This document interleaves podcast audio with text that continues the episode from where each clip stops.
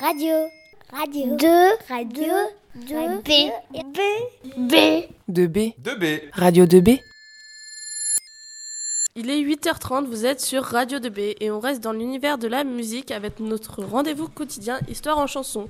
Donc aujourd'hui, je suis avec des élèves de seconde Saphir qui vont vous présenter l'affiche rouge et le chant des partisans. Bonjour à toutes et à tous, vous au travail, dans la, voiture, dans la voiture ou encore au lit. Moi c'est Maëlle et je suis accompagnée de Emma et Diane, salut. On va vous parler du poème de Louis Aragon, repris en chanson par Léo Ferré. Vous avez deviné, je parle bien de l'affiche rouge. Louis Aragon est un poète romancier et journaliste du XXe siècle. Il s'est engagé dans la résistance, mais est aussi connu pour son soutien envers le Parti communiste français. L'affiche rouge est à la base un poème intitulé Strophe pour se souvenir, écrit en 1955. C'est un hommage aux immigrés résistants FTP Moi, francs-tireurs et partisans main-d'œuvre immigrés du groupe Manoukian fusillés au Mont-Valérien le 21 février 1944 durant l'occupation, quelques mois avant la libération de Paris. Le régime de Vichy et les occupants allemands avaient édité une affiche de la propagande raciste de Vichy et de l'occupant allemand montrant les, portraits des fusillés comme des gangsters étrangers clandestins.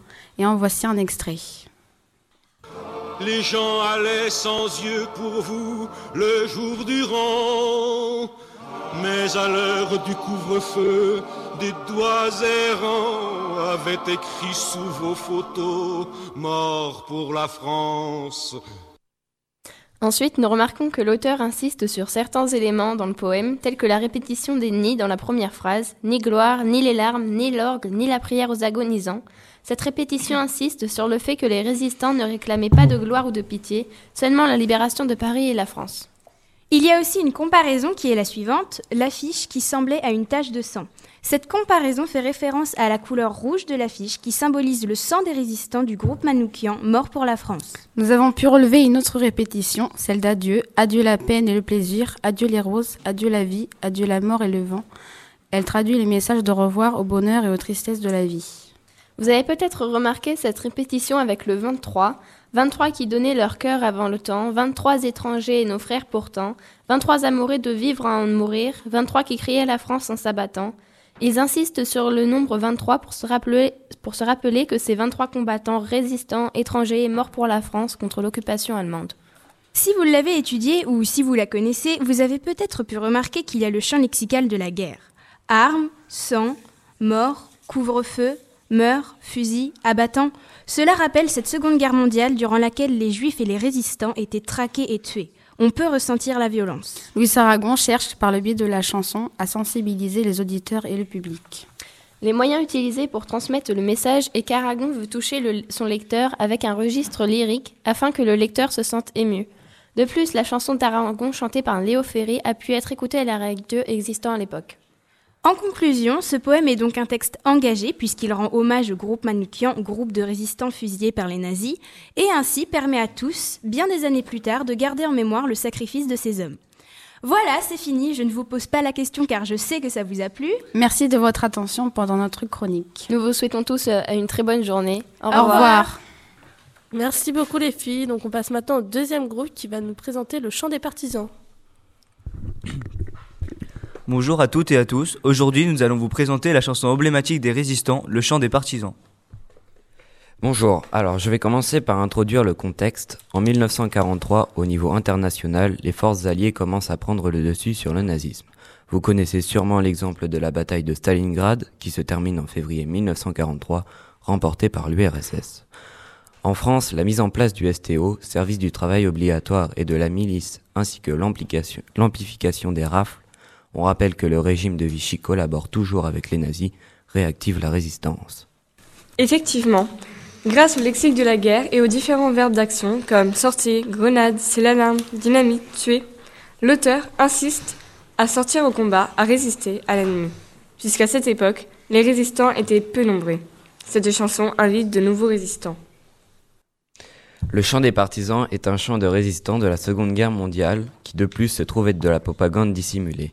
Créé par Joseph Kessel, auteur des paroles, résistant engagé auprès de la défaite et plus tard qui rejoignit Londres afin de s'intégrer au FFL, Force française libre, ce chant évoque un appel de tout type de métier et de classe sociale à la résistance par tous les moyens, qu'ils soient pacifiques ou meurtriers.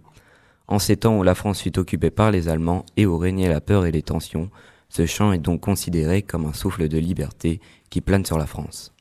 En 1983, Anna Marley, artiste russe réfugiée à Londres, compose la musique. Joseph Kessel et Maurice Druon, venus la rejoindre,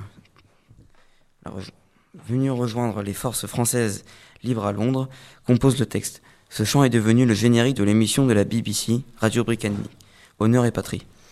Parachuté par les avions de la Royal Air Force, ce chant deviendra le chant de ralliement de la résistance en France, mais aussi en Europe. Il sera chanté ou sifflé par les résistants dans les prisons ou par des condamnés à mort au moment de leurs exécutions. Léa va nous expliquer pourquoi cette chanson était destinée à être un chant populaire. Cette chanson est faite pour interpeller en nous mettant en confiance avec le mot ami, qui est répété très souvent. On retient également la, la chanson grâce à son refrain simple. Vous l'avez peut-être remarqué vous aussi. Cette chanson est vraiment faite pour que l'on ne l'oublie pas de sitôt. Le chant des partisans est donc un chant de propagande appelant tout type de personnes à résister. Nous vous souhaitons une bonne fin de journée. Au revoir.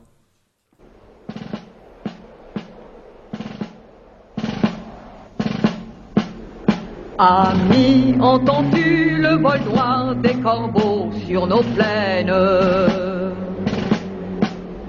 Ami, entends-tu les cris sourds du pays qu'on enchaîne?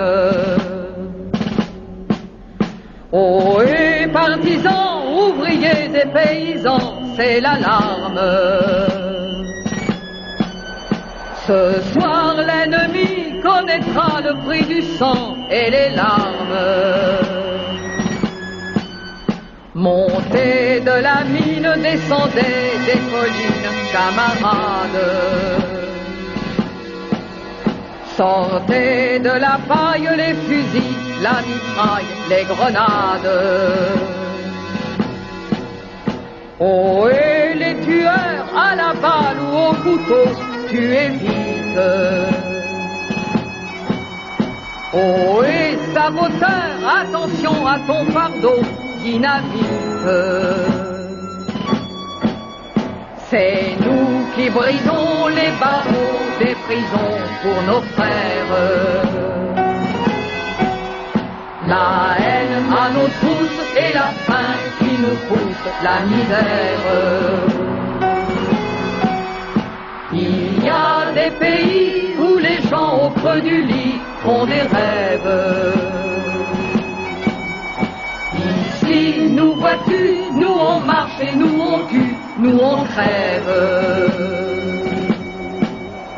Ici, chacun sait ce qu'il veut, ce qu'il fait quand il passe.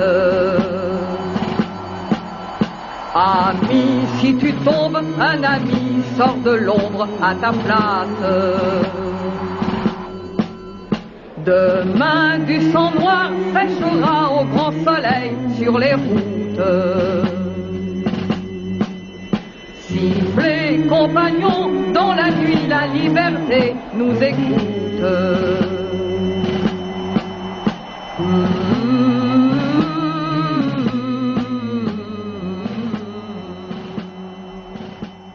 C'était le chant des partisans sur Radio 2B.